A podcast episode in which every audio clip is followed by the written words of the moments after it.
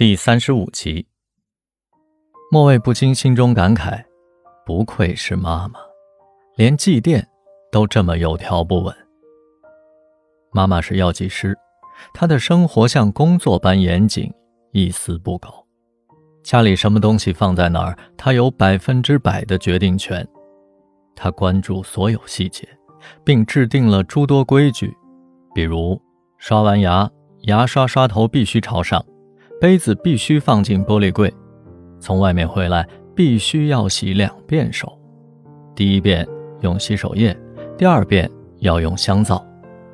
洗袜子的时候必须要一只一只搓洗。山猫曾跟他顶嘴：“那样忒麻烦，我手大，能洗干净。”听你妈的！哪怕他让你洗完一只袜子晾干以后再洗另外一只，你也要服从。你妈就是道理。可山猫的爸爸自己也做不到。他曾经心血来潮下过两次厨房，妈妈站在一边指指点点，嫌他用洗碗布擦灶台了，用完醋没盖上盖子，用过抽油烟机后又不及时清理等等。爸爸摔掉铲子就走了，从此以后做饭就是妈妈一个人的事儿了。想不想看看山猫的房间？莫蔚简直迫不及待了。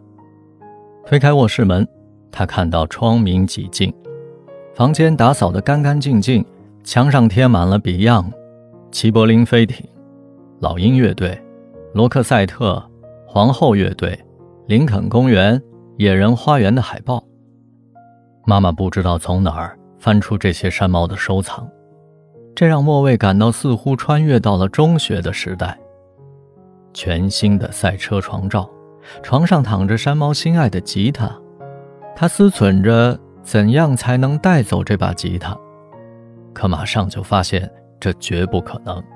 他的手只是轻轻地碰到了琴弦，妈妈就立即用严厉的口吻告诫他，不要动房间里的任何东西。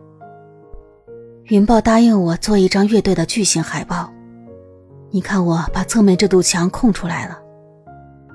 云豹来过家里吗？几乎每周都来，送的水果糕点我都吃不完。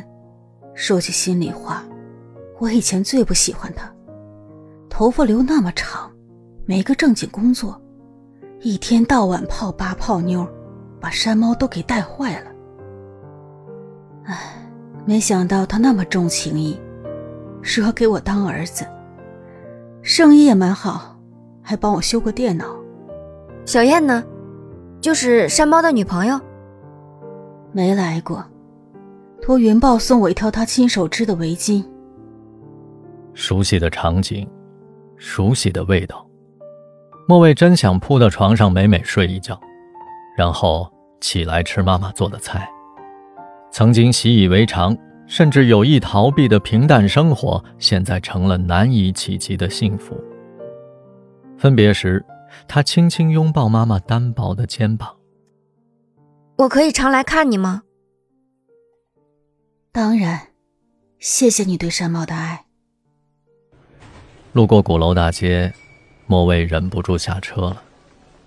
夏日的傍晚，天色正雅，不刺眼。也不暗淡。穿过琳琅满目的烟袋斜街，一片碧湖荡漾，荷花开得娇艳。岸边鳞次栉比的酒吧，隐约传来歌声。沉睡在他细胞里的欲望，暗中膨胀。摆脱了拉客者的纠缠，他拐入巷子深处，走进了相对偏僻的 Black Box 酒吧。灰秃秃的石头房子像个古堡，圆形窗户透出幽暗的灯光。